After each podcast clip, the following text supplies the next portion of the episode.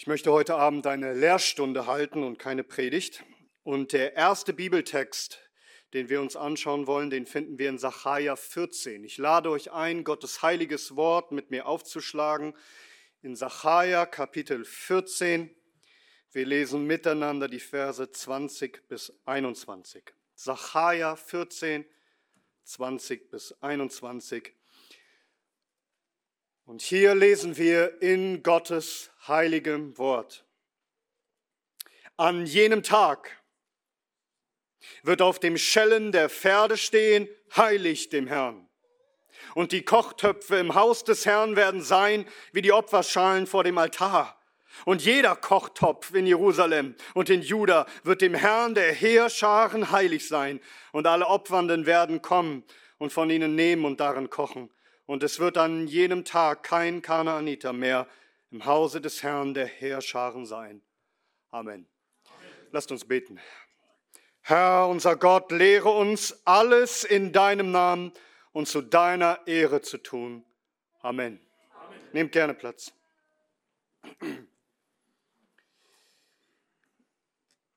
Der Bibeltext, den wir gerade gehört haben, der ist wirklich besonders und man kann darüber diskutieren, wann und wie sich diese Textstelle erfüllt, denn es ist eine Prophezeiung und hier wird prophezeit, dass eines Tages alles im Volk Gottes heilig sein wird. So wie der hohe Priester und die Gegenstände im Heiligtum, im Tempel heilig waren und nicht gewöhnlich.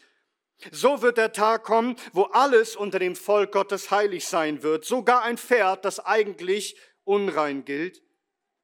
Auf der Pferdestelle steht, heilig dem Herrn, was eigentlich auf dem Stirnband des hohen Priesters steht, der im Tempel diente. Und damit auch jeder versteht, wie weitreichend das hier ist, sogar jeder Kochtopf wird geheiligt sein für den Herrn, dass man daraus Opfer dem Herrn darbringen kann. Mit anderen Worten, es wird einfach nichts mehr Gewöhnliches oder Unreines geben im Land unter dem Volk Gottes. Alles wird geheiligt sein, selbst die alltäglichsten Gebrauchsgegenstände wie der Kochtopf aus der Küche. Kann man noch was Alltäglicheres nennen als das? Es ist gewaltig. Überlegt euch das. Und ich möchte diese Prophezeiung aufgreifen, weil sie uns etwas aufzeigt, was ich heute in dieser Lehrstunde vermitteln möchte. Nun, der Tempel ist zerstört. Mit dem neuen Bund gibt es eine neue Zeit, wo der Herr aus der ganzen Welt Menschen beruft, Sünder und sie heilig macht durch das Blut Jesu, wo er sie alle zu einem königlichen Priestertum macht. 1. Petrus 2, Vers 9, Offenbarung 1, Vers 6. Und wo die Aufforderung nun an uns alle klar ist, unsere Berufung, dass unser ganzes, unser ganzes Leben ein Gottesdienst sein soll für den Herrn. Alles soll heilig sein dem Herrn und zwar in jedem Bereich unseres Lebens. Im Neuen Testament heißt es, 1. Korinther 10, Vers 31. Ob ihr nun esst oder trinkt oder irgendetwas tut, tut alles zur Ehre Gottes. Kolosser 3, Vers 17. Und alles, was immer ihr tut, im Wort oder im Werk, alles tut im Namen des Herrn Jesus, Dank sagen Gott dem Vater durch ihn. Oder Kolosser Kapitel 3, dann Vers 22 an die Knechte. Ihr Knechte, gehorcht in allem euren Herren nach dem Fleisch, nicht in Augendienerei als Menschengefällige, sondern in Einfalt des Herzens den Herrn fürchten. Was irgend ihr tut, arbeitet von Herzen als dem Herrn und nicht den Menschen. Also wir haben hier eine klare Anweisung aus Gottes Wort, dass alles, was wir tun sollen, geheiligt sein soll für den Herrn. Unser ganzes Leben soll Gottesdienst sein. Alles, was wir tun, wollen wir tun für den Herrn als seine Priester. Das, das müssen wir verinnerlichen. Das müssen wir wirklich glauben und beherzigen. Das muss unser Denken, unser Tun, unser Reden bestimmen und verändern. Und zwar gemäß dem Wort Gottes, dass wir lernen, alles zu tun in dem Namen Jesu und zur Ehre Gottes. Und warum fällt dir das so schwer, wenn du Montagmorgens aufstehst? Wenn es wieder zur Arbeit geht oder du auf der Uni bist und, und lernen musst und oder wenn es darum geht, die Kinder zu hüten. Es fängt eine neue Woche an mit all den Herausforderungen. dass wir alles tun in dem Namen Jesu zu Gottes Ehre? Warum führen wir häufig unseren Alltag und arbeiten unsere Arbeit nicht so, dass wir es fühlen und wissen und von ganzem Herzen ja, heilig dem Herrn tun? Das liegt auch daran, weil wir falsch über das Ganze oftmals denken. Weil wir das voneinander scheiden, was der Herr zusammengefügt hat. Unser Denken muss erneuert werden, verändert werden. Wir müssen ja die vernachlässigte und oftmals sogar vergessene Lehre der Berufung neu begreifen. Darum geht die Lehrstunde heute. Die Lehre der Berufung. Es war der Reformator Martin Luther, der sich besonders Mühe gegeben hat, diese wichtige Lehre herauszuarbeiten, aber auch andere Reformatoren, auch die Puritaner haben das weiter ausgeführt. Darüber wollen wir heute nachdenken, die biblische Lehre der Berufung. In Martin Luthers Zeit davor war nämlich nicht diese Lehre der Berufung prägend, sondern die Lehre der zwei Wege, die Zwei-Wege-Lehre. Diese Lehre, die das Denken aller Leute prägte, war die, dass es zwei Lebensformen unter den Christen gibt. Man hat das abgeleitet anhand von Lukas 10, wo es um Maria und Martha geht. Also die eine arbeitet und die andere widmet sich Jesus. Und so hat man gesagt, gibt es zwei Wege, zwei Lebensformen unter den Christen. Die einen leben das Leben vom Vita contemplativa, das Leben des Nachsinnens im Kloster und das andere, äh, die anderen, die leben vita activa, das Leben in der Welt, aktiv sein, arbeiten. Das eine ist das Leben des Nachsinns, also das Leben eines Klerikers mit Gebet, mit Askese, Bibelstudium. Und das andere ist einfach das Leben der weltlichen Arbeit. Die einen arbeiten mit ihrem Geist, die anderen arbeiten mit ihren Händen. Und wie bewertet man jetzt beide Wege? Indem man sagt, das Leben des Klerus, der Geistlichen, ist dem Leben des Bauern, des Schusters bei weitem überlegen und übertrifft es. Und damit ich das nicht einfach behaupte, lasst mich einmal einen Kirchenvater, nämlich Eusebius von Caesarea aus dem vierten Jahrhundert, zitieren. Er schreibt, das Gesetz Christi hat seiner Kirche also zwei Lebensformen gegeben. Die eine steht über der Natur und jenseits des gewöhnlichen menschlichen Lebens. Sie lässt weder Heirat noch Kinder kriegen, noch Eigentum, noch den Besitz von Reichtümern zu, sondern sie ist ganz und gar und dauerhaft vom gewöhnlichen Leben der Menschen getrennt und widmet sich in ihrem Reichtum der himmlischen Liebe allein dem Dienst an Gott. Und die, die diesen Weg einschlagen, scheinen dem Leben der Sterblichen abzusterben. Nichts Irdisches als ihren Körper bei sich zu tragen und in Geist und Seele in dem Himmel übergegangen zu sein.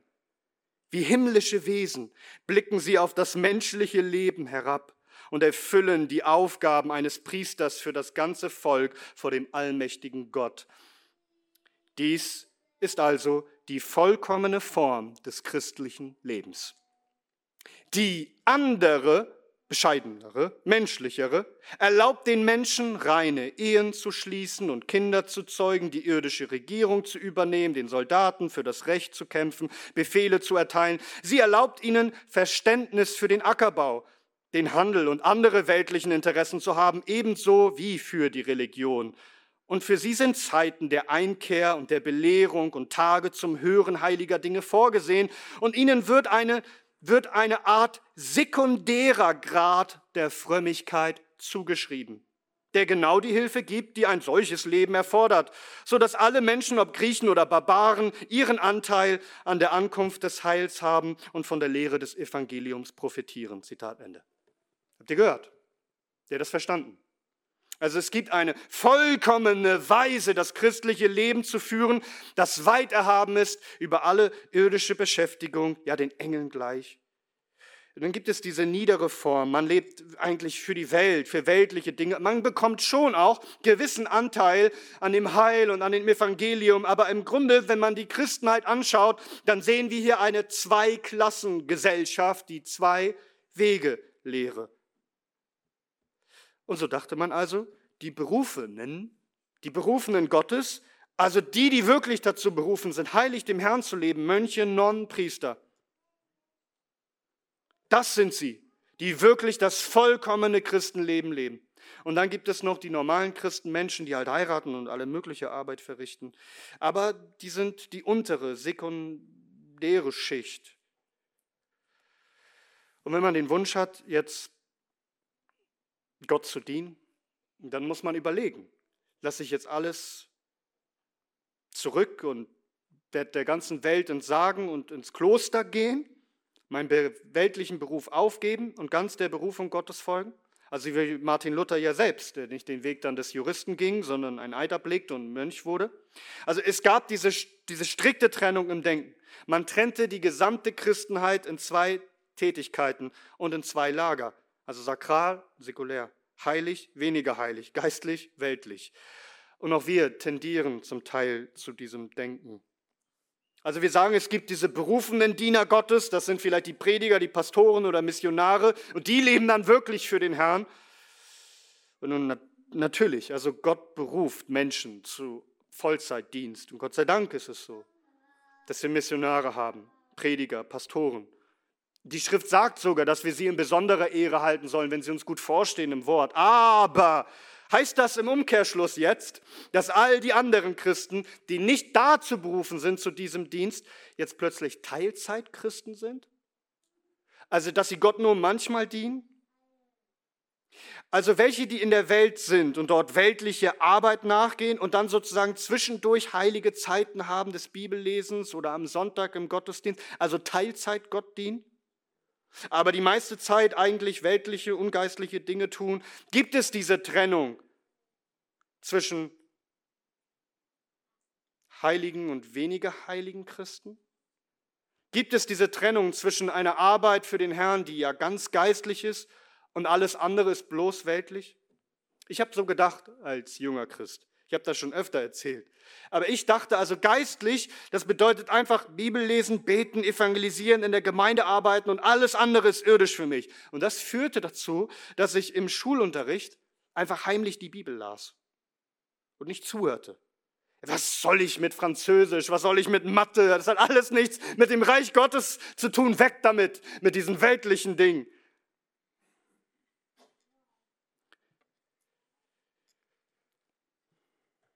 Aber ist das eigentlich richtig? Ist dieses Denken wirklich biblisch? Nun, versteht mich nicht falsch.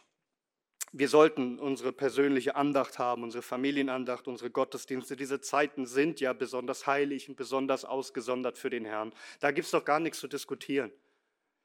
Ja, Bibel lesen und beten, aber auch alle Aufgaben und alle Arbeiten sollen alles in dem Namen Jesu und zur Ehre Gottes geschehen. Dass im Grunde dein Kochtopf heilig ist dem Herrn. Ob ihr nun esst oder trinkt oder sonst etwas tut, tut alles zur Ehre Gottes und alles, was immer ihr tut, im Wort oder im Werk, alles tut im Namen des Herrn Jesus. Dank sagen Gott dem Vater durch ihn. Und lasst mich beginnen, indem ich euch den größten Beweis gebe, um diese Sichtweise biblisch zu belegen, den größten Beweis, den man nur nennen kann nämlich den Herrn Jesus Christus selbst. Lass mich dich zunächst fragen, kennst du das höchste Gebot, wie wir es finden in Lukas 10? Du sollst den Herrn, deinen Gott lieben aus deinem ganzen Herzen, mit deiner ganzen Seele und mit deiner ganzen Kraft und mit deinem ganzen Verstand und deinen Nächsten wie dich selbst. Du kennst das höchste Gebot. Würdest du mir zustimmen, dass unser Herr Jesus dieses Gebot immer zu jeder Zeit vollkommen gehalten hat? Ja? Hat er immer Gott geliebt, mit ganzem Herzen, mit ganzer Seele, ganzer Kraft, ganzem Verstand und seinen Nächsten wie sich selbst, alle Zeit vollkommen gehalten? Ja? Nun, dann lass mich dir etwas sagen, was wir gerne übersehen. Dass Christus fast sein ganzes Leben lang auf Erden kein Vollzeitprediger, sondern ein Zimmermann war. Ein Zimmermann. Erst so mit 30 Jahren begann er mit seinem öffentlichen Dienst als Prediger starb ungefähr mit 33 Jahren. So drei Jahre von 33. Was hat er in den Jahren zuvor gemacht? Es heißt in Markus 6, sie sollte sagen, ja, ist dieser nicht der Zimmermann, der Sohn der Maria und ein Bruder von Jakobus und Joses und Judas und Simon und sind nicht seine Schwestern hier bei uns? Und sie nahmen Anstoß an ihm. Unser Herr hat eigentlich sein ganzes Leben lang, bis diese letzten Jahre seines öffentlichen Dienstes als Zimmermann gearbeitet. Ist dir das bewusst? Und glaubst du nicht, dass das irgendwie einen Zweck hat? Dass uns das irgendwas lehren sollte? Zimmermann, wo er Holz und Steine bearbeitet und Fußböden verlegt hatte, hat er, unser Herr, Gott geliebt von ganzem Herzen, mit ganzer Seele, mit ganzer Kraft und ganzem Verstand. Obwohl er nicht in einem öffentlichen Lehrdienst stand, hat er auch seinen Nächsten geliebt wie sich selbst als Zimmermann. Obwohl er zu dieser Zeit keine Zeichen und Wunder wirkte, denn Johannes lehrt uns, dass das erste Zeichen, das er wirkte, auf der Hochzeit von Kanaan war. Also versteht ihr, was ich hier sage? Es ist nicht umsonst, dass Christus drei Jahrzehnte dieses normale Leben führte, wie alle anderen kein bekannter Prediger war. Und somit zeigt er dir und somit beweist er dir, du kannst Gott lieben und ihn verherrlichen. Und deinen Nächsten lieben wie dich selbst mit ganzer Hingabe und dabei Böden verlegen und Holz sägen und hämmern. Einfach die Arbeit eines Zimmermanns machen. Du kannst kochen am Herd mit deinem Kochtopf und kannst das tun mit ganzer Hingabe für deinen Gott und aus Liebe zu deinem Nächsten. Wir müssen dringend lernen zu verstehen, dass alle Dinge in unserem Leben zu Gottes Ehre dienen sollen und nichts auszuklammern, als sei das ungeistlich. Wir müssen dieses unbiblische Denken endlich ablegen. Und nun kommen wir zurück zu der Lehre der Berufung, also zum Martin Luther, was er gesagt hat. Also zu seiner Zeit war dieses Denken sehr stark ausgeprägt. Es gibt die Geistlichen, die heilig leben den Herrn. Dann gibt es die Weltlichen, die arbeiten irdisch. Und das war vorherrschend, bis Luther kam. Es gab auch schon vor ihm ein paar Ausnahmen, die andere Dinge gesagt haben. Und wir sehen dann in der Entwicklung bei Luther, dass sich dieser Gedanke auch mehr und mehr ausgeprägt hat. Denn ihr müsst ja euch daran erinnern, er hat ja angefangen als Mönch, der eben gerade so gedacht hat. Doch er erkannte es, dass es falsch ist und was er nun lehrte, stellt er alles auf den Kopf, denn er durchbricht diese, dieses unbiblische Denksystem. Und das war tatsächlich ein Durchbruch in vielerlei Hinsicht. Und es soll auch uns helfen, anders zu denken. Was war denn jetzt mein Problem als Schüler, als ich Mathe und Französisch nicht lernen wollte, sondern nur Gottes Wort hören wollte? Dieses dass ich nicht verstanden habe, dass Gott mich zu dieser Zeit meines Lebens dazu berufen hatte, als Christ Schüler zu sein. Dass er mich hier hingestellt hatte und dass das meine gottgegebene Aufgabe war. Ich hätte ein Schüler sein sollen zu Gottes Ehre. Was wir begreifen müssen, ist die Lehre der Berufung. Und das Wort, das wir heute benutzen. Also das Wort der Berufung, das, das benutzen wir häufig eher einfach in Bezug auf geistliche Ämter. Also ich bin berufen, ein Missionar zu sein, ein Prediger zu sein, ein Pastor zu sein. Und ich habe den inneren Ruf, die Berufung von Gott und dann und dann auch die, den externen Ruf, die Berufung durch die Gemeinde. Gott beruft mich zu seinem Dienst, ja? Aber wir müssen auch verstehen lernen, dass Berufung in allen Bereichen unseres Lebens da sind. Warum nennen wir Deutsche eigentlich unsere Arbeit, der wir nachgehen, gewöhnlich eigentlich nicht Job, wo übrigens keiner überhaupt weiß, was dieses, also wo dieses Wort überhaupt herkommt. Also wir haben keine Ahnung, Job. So. Warum nennen wir unsere Arbeit eigentlich Beruf? Warum? Wo kommt es her? Von Martin Luther. Er war es, der als erstes unsere normale Arbeit als Beruf, als Berufung bezeichnet hat. Beruf kommt von Berufung. Etwas, wozu Gott dich berufen hat. Denn Gott gibt einen jeden Menschen seinen Stand, seine Amt, sein Amt, seine Arbeit, seine Aufgabe hier in dieser Welt. Gott beruft Menschen für einen Zweck, für einen Dienst hier auf Erden ja, in der Gemeinde, da teilen wir alle denselben Ruf, mit dem Gott uns berufen hat, Christen zu sein, ihm zu folgen. Das teilen wir gemeinsam. Aber Gott beruft auch Menschen, jeden individuell, Achtung, auch jeden Gottlosen, indem er den Menschen einen jeden seinen Stand und seine Aufgabe hier auf Erden verleiht. Nicht jeder hat dieselbe Macht, Nicht jeder hat denselben Einfluss, nicht jeder hat dieselben Gaben oder Fähigkeiten. Es geht um Stand und Stellung und Aufgabe, die wir hier auf Erden haben. Um Berufung geht es in 1. Korinther 7 und da hat Luther auch diese Worte benutzt. Die Berufung, sehen wir dort, kann ganz unterschiedlich sein. Beschnitten, unbeschnitten, Sklave, Freie, Jungfrau, verheiratet. Also der Stand und, und Amt können unterschiedlich sein.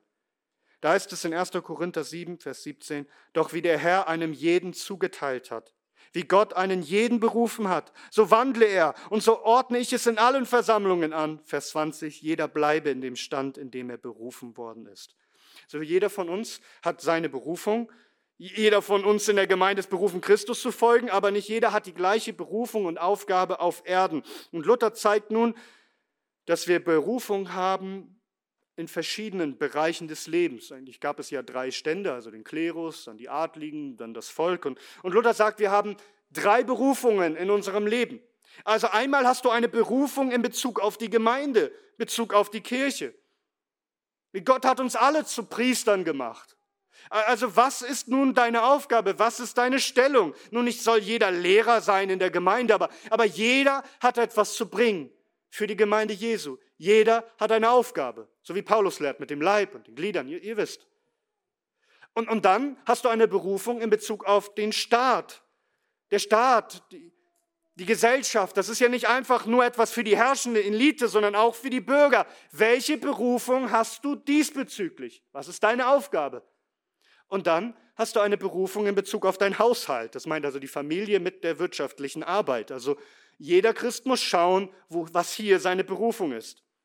Diese drei Bereiche, wenn du sie dir vor Augen führst, sind übrigens auch eine Hilfe gegen jede, jegliche Form davon, ja ein Workaholic zu sein, also arbeitssüchtig zu sein. Also die ganze Zeit nur auf der Arbeit zu sein, egal welchen Schaden das hat für deine Gesundheit, für deine Familie oder für die Gemeinde. Denn Gott will, dass du deine Berufung nachkommst in den verschiedenen Berufungen, die du hast. Und das heißt auch, dass du deiner Familie gut vorstehst und genug Zeit mit ihr verbringst. Kein Workaholic bist, der die ganze Zeit nur investiert in Arbeit. Du hast auch noch eine andere Berufung, der du nachkommen sollst. Du musst dich also in jedem Bereich umschauen, welchen Stand habe ich, also welches Amt habe ich, welche Aufgabe. Bist du Vater? Welche Verantwortung hast du? Bist du Kind? Welche Aufgabe hast du? Bist du ledig? Was hast du zu tun? Welcher Arbeit gehst du nach? Was ist dein Auftrag in der Gesellschaft? Was ist deine Berufung? Gott beruft dich. Um, um es in dieser Lehrstunde einfacher zu machen, konzentrieren wir uns einmal nur auf diesen Punkt.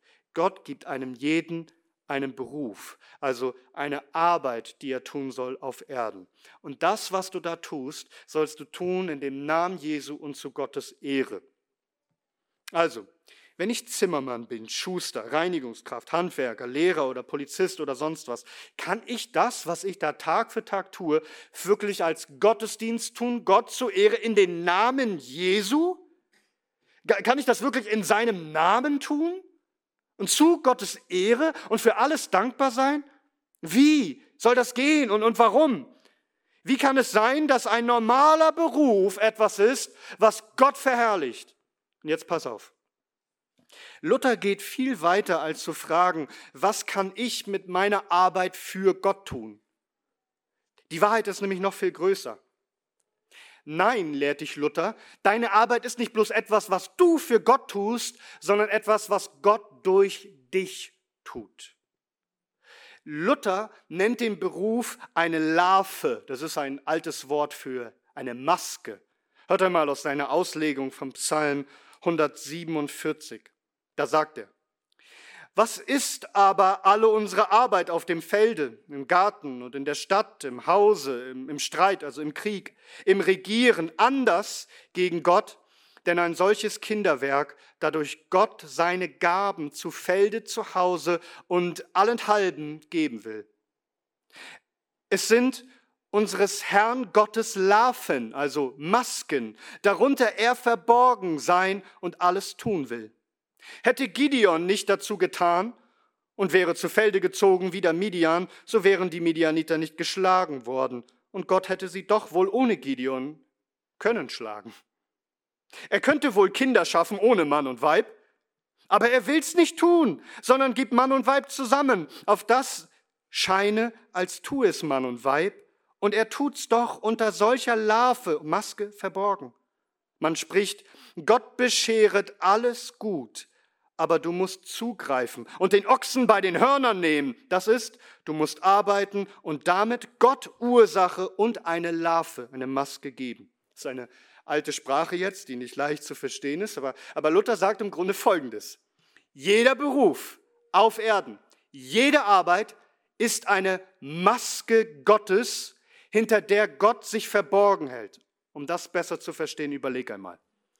Wie versorgt Gott eigentlich seine Schöpfung? Er tut es durch Mittel. Er tut es unter anderem durch Menschen. Um dir ein paar einfache Beispiele zu geben. Das Haus, in dem du wohnst, ist das einfach vom Himmel gefallen? Oder das täglich Brot, das du isst, ist das Manna vom Himmel gewesen? Die Kleidung, die du trägst, hat Gott die direkt für dich hergestellt, wie einst für Adam und Eva? Schaust du auf dein Haus, siehst du, er hat Architekten gebraucht, Handwerker, Maurer, Zimmermänner. Die haben das Haus für mich gebaut. Gott diente mir durch sie, dass ich ein Haus haben darf. Hinter der Maske des Handwerkers steht Gott selbst, der Männer berufen hat, die fähig sind, das zu tun. Dir zum Wohl, dass du ein Haus hast. Oder hast du Hunger, dann betest du, oh Vater im Himmel, mein täglich Brot, unser täglich Brot gib uns heute. Aber wie kommt das Brot zu dir? Hat Gott nicht den Landwirt, den Bauern berufen? Gott sei Dank für jeden Landwirt. Für jeden. Hat er nicht dann, wenn wir von damals sprechen, den Mann in der Mühle berufen, das Mehl zu bereiten? Hat er nicht den Bäcker berufen, und schenkt er dir nicht dein täglich Brot durch all diese Männer, die er berufen hat? Und siehst du nicht in jedem Gottes Maske, dass er dir dient, dass du dein täglich Brot hast? Hat er nicht den Schneider berufen, dich zu versorgen mit Kleider? Oder wenn du krank bist? Gott kann dir direkt helfen, er kann dich direkt heilen, kein Problem für Gott. Aber er tut es doch gewöhnlich durch Menschen, oder? Er gebraucht den Arzt und die Krankenschwester und die Apothekerin und den Laborant und all die, die die Medizin entwickelt haben. Und ein, ein Beispiel, das Luther hier benutzt ist, er könnte doch Menschen einfach schaffen aus der Erde wie Adam. Doch er gebraucht Mann und Frau als Erzeuger, die Frau als Gebärende, die das Kind trägt unter ihrem Herzen. Die Eltern versorgen und pflegen das Kind. Wer hat das Kind aufgezogen in Liebe? Die Eltern. Aber wer steht hinter dieser Maske der Eltern? Wer hat sich gekümmert? Es ist der Herr. Jeder Beruf, ob Politiker oder Polizist, Putzfrau, Postbote oder Prediger. Ob Fischer, Feuerwehrmann, Friseur, Fliesenleger, Förster oder Fahrlehrer. Hinter all diesen Dienstleistungen steht Gott, der alles durch diese Menschen tut, was dir zum Wohl dient. Versteht Verstehst du das? Das heißt, jeder Beruf ist eine Berufung von Gott zum Wohl für deinen Nächsten, zur Versorgung seiner ganzen Schöpfung und ich betone zu seiner ganzen Schöpfung auch für die Gottlosen.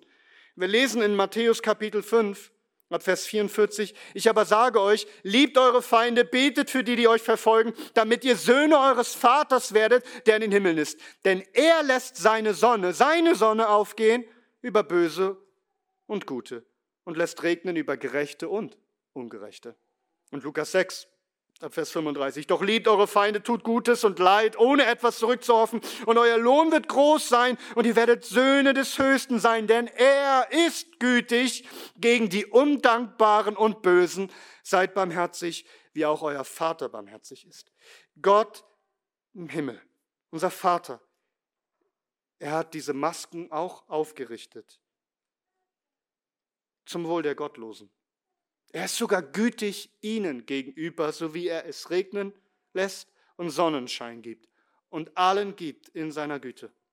Und so ist auch der Arzt und der Anwalt auch für die Gottlosen da. Sie werden dafür gerichtet, denn sie empfangen das alles aus seiner Hand und sie geben ihm doch nicht die Ehre. Aber denke niemals gering, auch nur von dem einfachsten Job, Beruf. Unser Herr, der Herr der Welt, er war Zimmermann. Darum Gott sei Dank für jeden Müllmann zum Beispiel. Denn durch sie dient uns Gott zu unserem Wohl, dass sich der Müll bei uns nicht türmt. Was für ein notwendiger Beruf, dir zum Wohl. Ein Müllmann kannst du also sein zur Ehre Gottes und die Arbeit tun und dich dafür nicht schämen, denn als Müllmann kannst du deinen Nächsten lieben wie dich selbst. Ein ehrbarer Beruf. Hast du den Punkt verstanden? Denn er ist enorm wichtig. Gott regiert, er erhält das Wohl der Menschheit durch Berufe, durch Berufungen. Und jeder hat seine Aufgabe, wie in einem Bienenstock oder bei einem Ameisenvolk. Also jeder hat seine Aufgabe, jeder wird gebraucht, jeder ist nötig. Und Luther sah ja, wie korrupt und wie bösartig viele Mönche waren, die eben meinten, sie würden schweben über all diese anderen Arbeiter.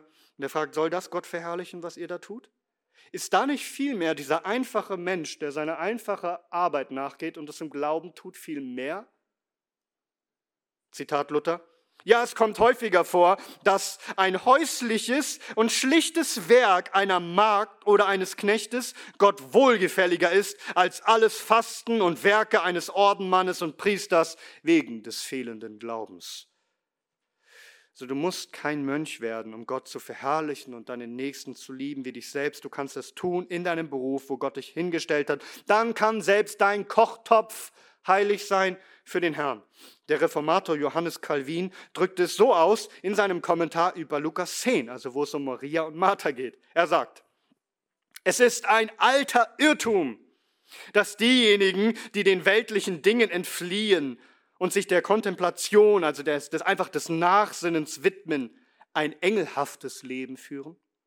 Wir wissen, dass die Menschen geschaffen wurden, um sich mit Arbeit zu beschäftigen und dass kein Opfer Gott wohlgefälliger ist, als wenn jeder seiner Berufung nachgeht und sich bemüht, zum Nutzen des Gemeinwohls zu leben. Zitat Ende.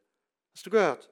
Also jeder soll seiner Berufung nachgehen zum Wohl seiner Mitmenschen. Das gefällt Gott, das verherrlicht ihn. Und dann wird Arbeit plötzlich ehrenvoll. Dann wird sie heilig den Herrn. Und wie gesagt, haben das auch die Puritaner erkannt. Der Puritaner Thomas Menton sagte dazu, jedes Geschöpf ist Gottes Diener und hat sein Werk zu tun, um Gott zu verherrlichen. Die einen in jenem Beruf und die anderen in einem anderen. Das heißt, die alltägliche Arbeit, die du tust, das, das ist Gottes Anordnung. Oder der Puritaner William Perkins, er sagt, das Hauptziel unseres Lebens ist es, Gott zu dienen, und zwar indem wir den Menschen in den Werken unserer Berufung dienen. Hast du gehört? Oder der Puritaner Thomas Shepard. Er geht sogar noch weiter und sagt, wenn du so in weltlichen Beschäftigungen für den Herrn arbeitest, kannst du leicht begreifen, dass du für die Zeit, in der Gott dich dazu beruft und dich durch dem Werk Christi in ihnen widmest, Gott durch die gewöhnlichste und unterwürfigste, weltlichste Handlung genauso viel, ja mehr erst, als wenn du die ganze Zeit im Nachsinn, Gebet und irgendeiner anderen geistlichen Beschäftigung verbracht hättest, zu der du dieser Zeit nicht berufen warst. Zitat Ende. Hast du das gehört? Also wenn du gerade nicht Andacht hältst oder im Gottesdienst bist, weil du arbeiten musst, weil Gott dich dazu berufen hat, dann kannst du Gott nicht etwa weniger verherrlichen in dieser Zeit, sondern du kannst ihn besonders verherrlichen, weil im Gottesdienst mag es dir einfach fallen, Gott zu preisen und ihn zu loben und ihm die Ehre zu geben. Aber was ist in deinem Alltag bei den niedrigsten, schwierigsten, schwersten Aufgaben? Da Gott die Ehre zu geben, ihm da zu dienen? Meinst du nicht, dass Gott besonders Gefallen daran hat? Ein Puritaner hat sogar ein ganzes Buch geschrieben, wie man als Geschäftsmann, als Händler seine Arbeit so tun kann, dass es Gott verherrlicht. Richard Steele, The Religion Tradesman, also der religiöse Handelsmann. 300 Seiten dick das Buch.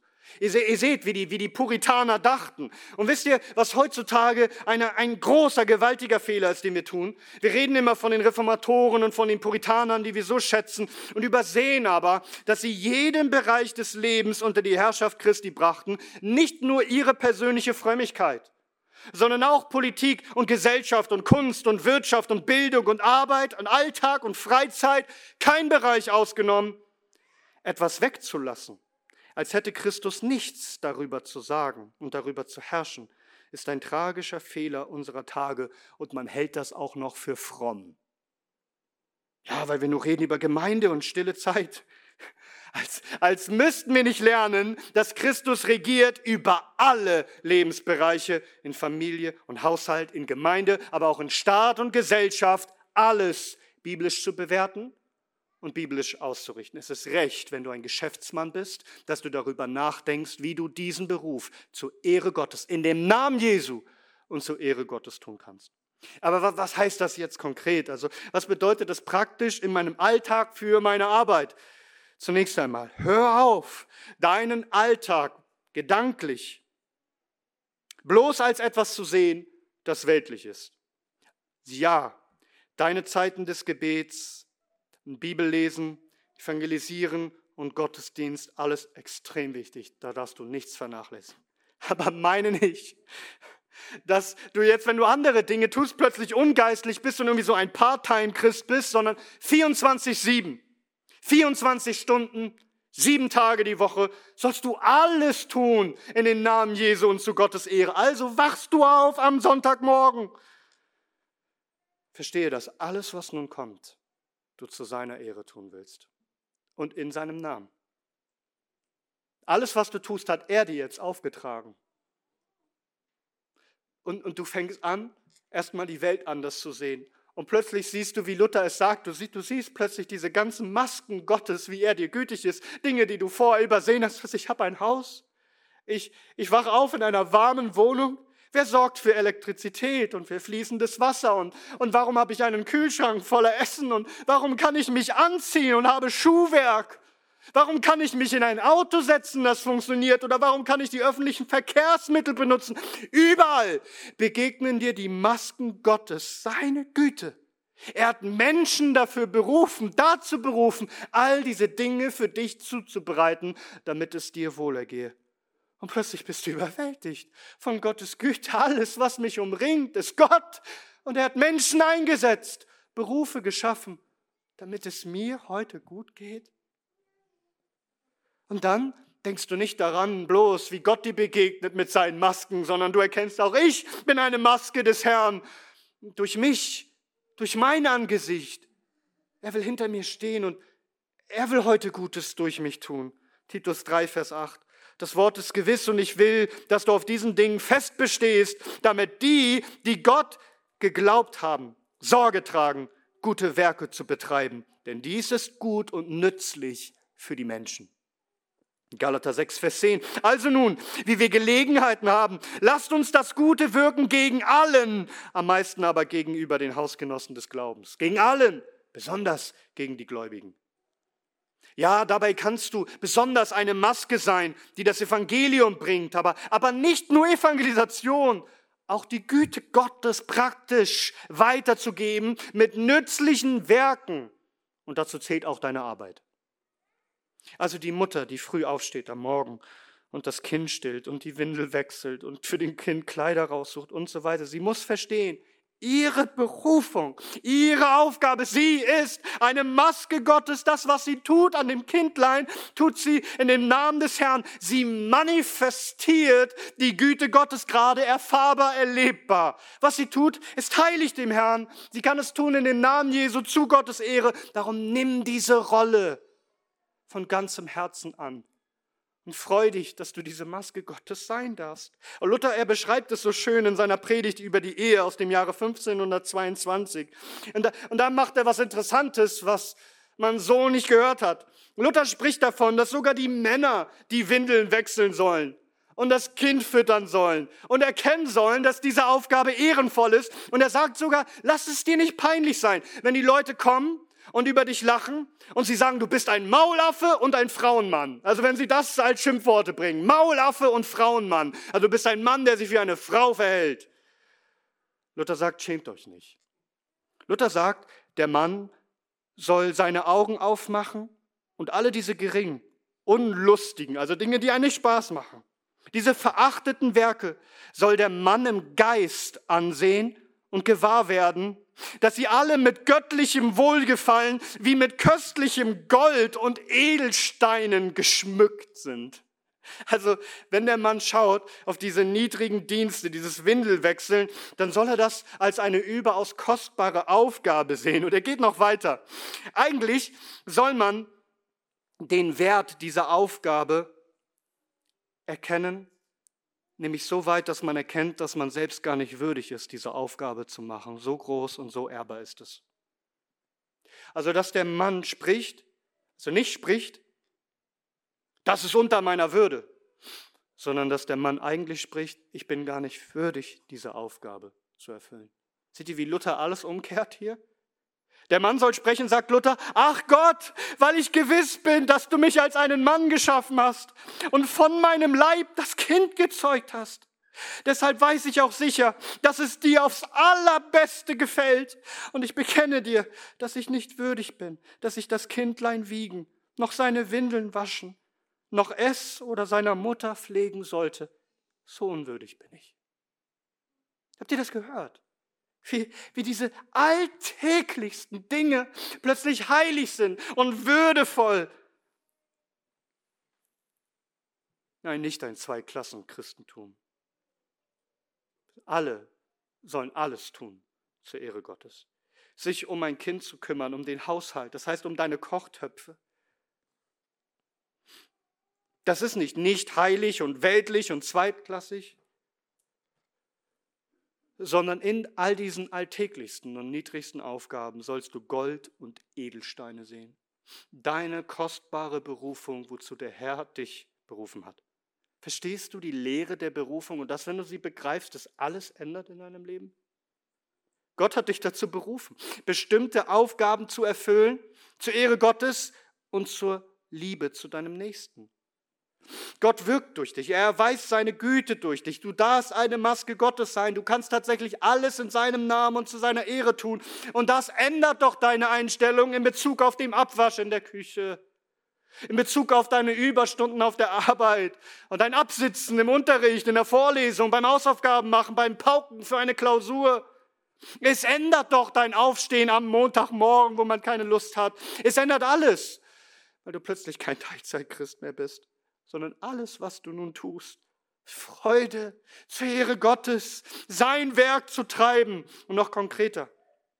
Also, setz dich hin, denke mal darüber nach, was deine Berufung ist. Wozu hat Gott dich berufen?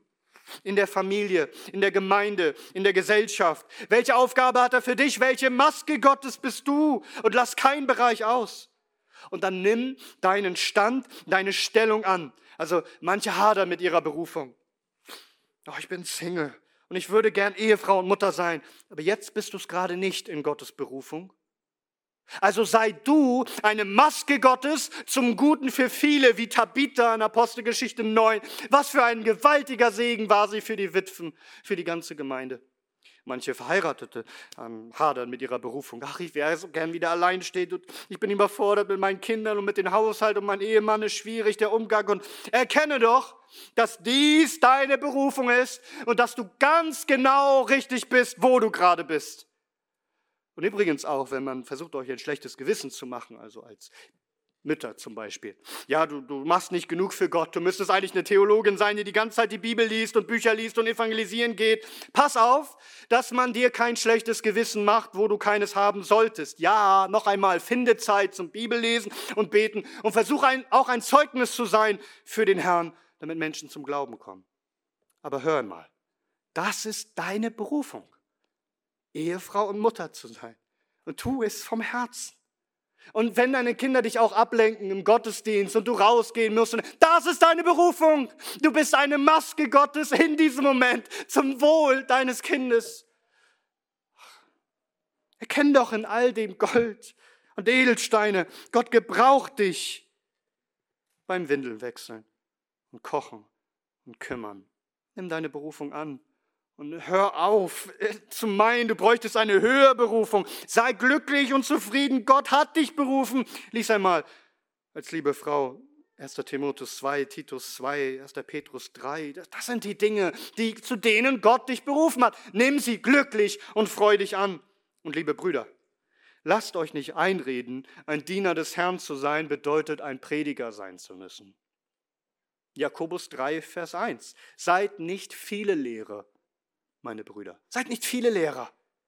Ja, wir brauchen unbedingt Lehrer. Wir haben einen großen Mangel. Wir, wir brauchen Männer, die wir ausrüsten können und aussenden können, die auch hier dienen als Pastoren und Prediger.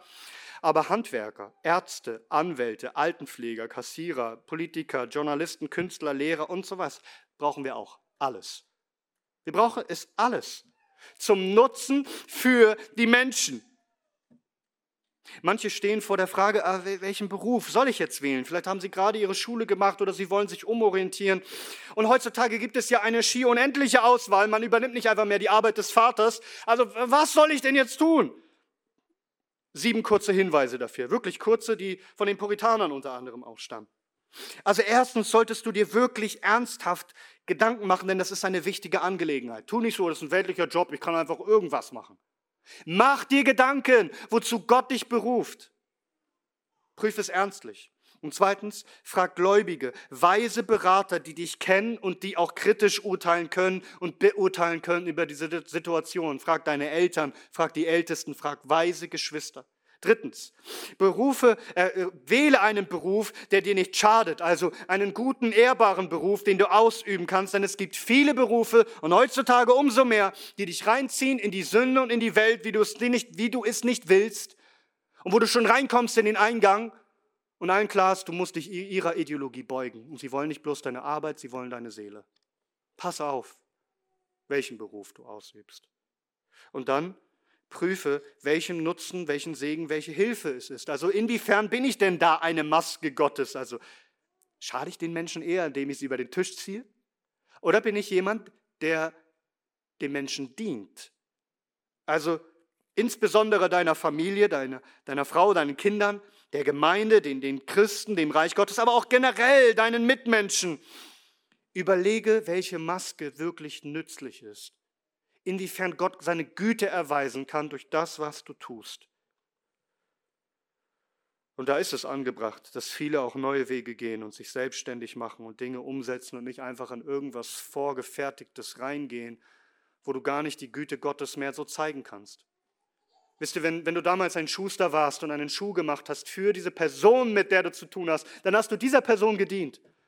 Und, und, und, und heute wird es immer isolierter und immer weniger Kontakt mit den Menschen und, und immer weniger kannst du die Güte Gottes zeigen. Wir, wir müssen aufpassen, dass wir die Masken Gottes bleiben und, und wirklich Nutzen bringen und Güte bringen den Menschen. Und dann prüf auch fünftens, was das jetzt auf sich hat mit deinen Fähigkeiten und auch Vorlieben. Also was liegt dir und was gefällt dir? Das sind wichtige Fragen. Du musst es vernünftig und ehrlich prüfen, dass du dich nicht überschätzt, aber auch nicht unterschätzt. Also du musst deine Stärken und Schwächen bewerten, ob du eine Eignung hast. Und da geht es nicht einfach um Eigenwille, sondern denk dran, Gott beruft mich. Welche Gaben hat er mir denn gegeben? Was kann ich? Inwiefern kann ich ein Segen sein? Und außerdem solltest du nach Gottes Vorsehung schauen.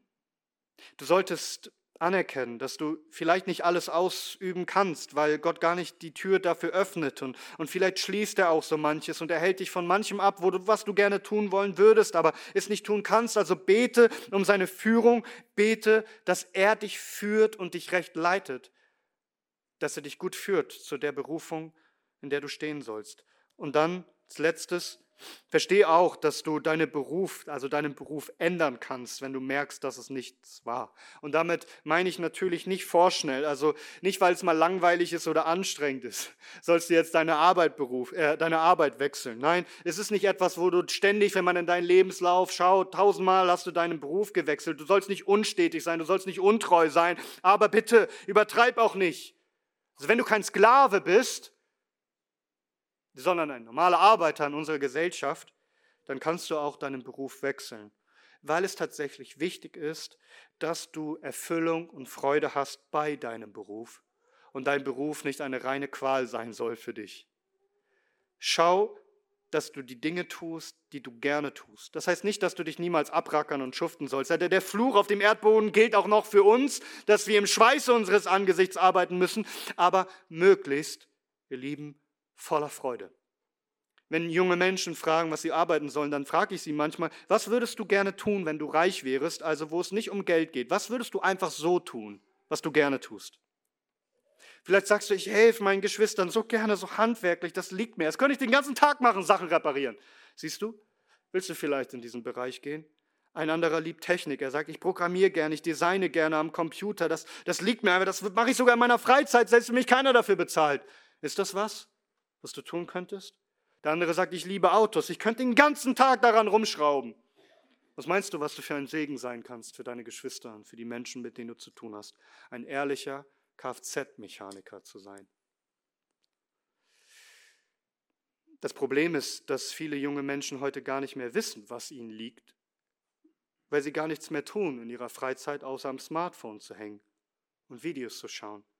Wie kann man sich denn entfalten und Dinge ausprobieren und Gaben und Talente entdecken, wenn man nicht aktiv wird? Und darum schaut, dass eure Kinder tätig sind, damit sie entdecken können, was ihnen liegt. Und wie gesagt, kann man die Berufung auch ändern. Wir sehen es ja sogar in 1. Korinther 7. Also du warst vielleicht ein Sklave, hast du die Möglichkeit frei zu werden? Mach Gebrauch davon. Vielleicht bist du verheiratet, aber du hast einen ungläubigen Partner und der will dich rauswerfen. Dann, dann nimm auch das an, dass Gott da deine Berufung ändert. Oder du bist Jungfrau, du kannst heiraten. Also Stand und Stellung, Beruf, das mag sich mal ändern.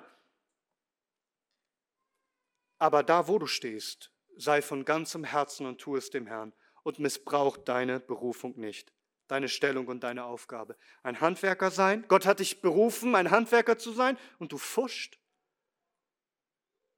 Und du haust andere übers Ohr. Du verplemperst deine Zeit. Du missbrauchst deine Berufung, die Maske, die Gott ist durch dich. Du bist Politiker, aber du belügst und es geht dir einfach nur um deine eigene Macht und du machst irgendwelche Wahlversprechen, die du kurz nach der Wahl sogleich wieder brichst. Schäm dich. Gott wird dich richten. Du missbrauchst deine Berufung, dein Amt.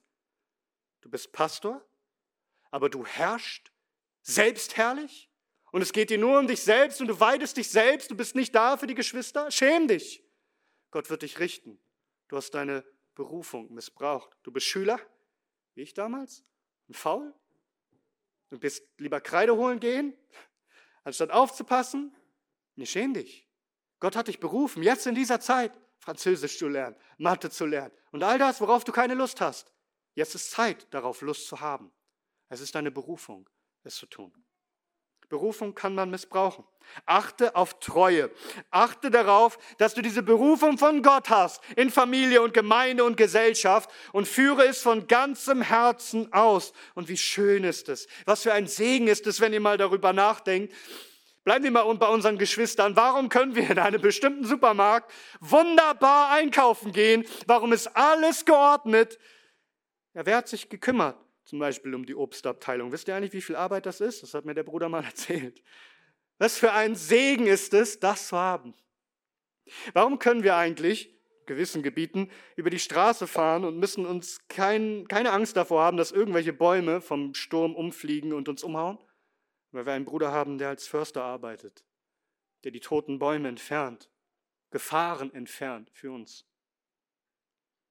Warum funktionieren bestimmte Sanitäreinlagen? Ja, weil wir einen Bruder haben, der ein Techniker für sowas ist. Und jetzt könnten wir doch die ganze Zeit weitermachen, über die Apothekerin sprechen und Pflegerin und Reinigungskraft und Anwalt und Lehrer und ITler und so weiter.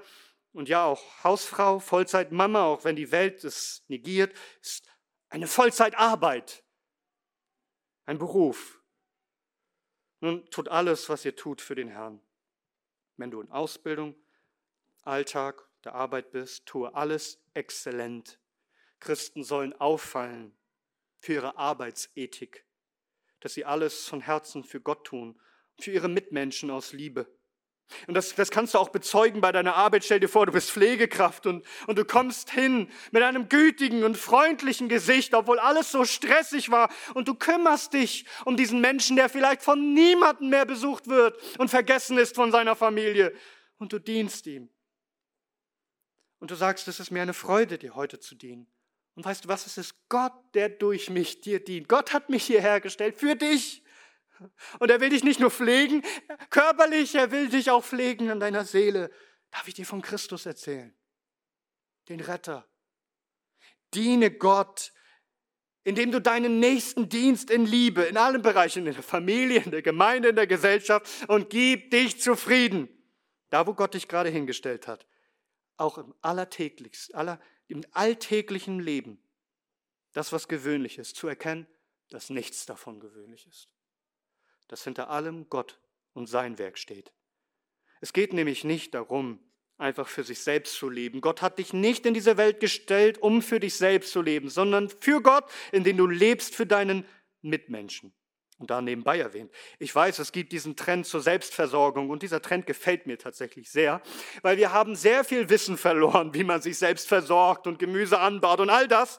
Und wir leben in einer sehr verrückten Zeit, wo es gut wäre, mehr Acht darauf zu geben, sich selbst zu versorgen, aber gleichzeitig darf man nicht in dieses Extrem fallen, zu meinen, man bräuchte die anderen nicht mehr. Es geht nur darum, sich selbst zu versorgen. Gott hat uns so gemacht, dass wir einander brauchen wo jeder seine Gaben, seine Stärken hat und dem Nächsten dienen kann. Denn es geht nicht einfach um dich, dass du isoliert für dich lebst. Du sollst leben, um zu lieben, um zu dienen, um zu geben, ein Versorger anderer zu sein und nicht nur ein Selbstversorger. Es geht darum, selbstloser zu werden. Denn Liebe bedeutet, sich hinzugeben für das Wohl der anderen.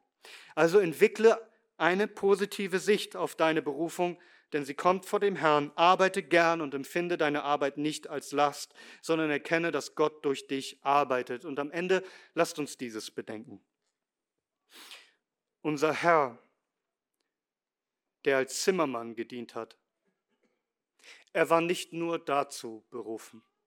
Gott sei Dank war unser Herr nicht nur dazu berufen, Zimmermann zu sein, sondern seine Berufung war es, sein Leben zu geben für uns. Markus 10, Vers 45. Denn auch der Sohn des Menschen ist nicht gekommen, um bedient zu werden, sondern um zu dienen und sein Leben zu geben als Lösegeld für viele. Er hat seine heilige Berufung erfüllt für dich und mich. Wozu? Damit wir nicht länger unrein sind und weltlich und, und getrennt von Gott in die ewige Hölle gehen, sondern dass wir jetzt ganz Gott gehören dürfen, gereinigt und geheiligt, selbst unsere Kochtöpfe heilig dem Herrn sind, dass wir ganz ihm gehören und ganz ihm dienen. Ja, dass unsere Leiber ein Gott wohlgefälliges Opfer sind. Das sei unser vernünftiger Gottesdienst. Offenbarung 1, Vers 6. Jesus Christus, der der treue Zeuge ist, Erstgeborener der Toten und der Fürst der Könige der Erde, dem, der uns liebt und uns von unseren Sünden gewaschen hat in seinem Blut und uns gemacht hat zu einem Königtum, zu Priestern, seinem Gott und Vater, ihm sei die Herrlichkeit und die Macht von Ewigkeit zu Ewigkeit. Amen.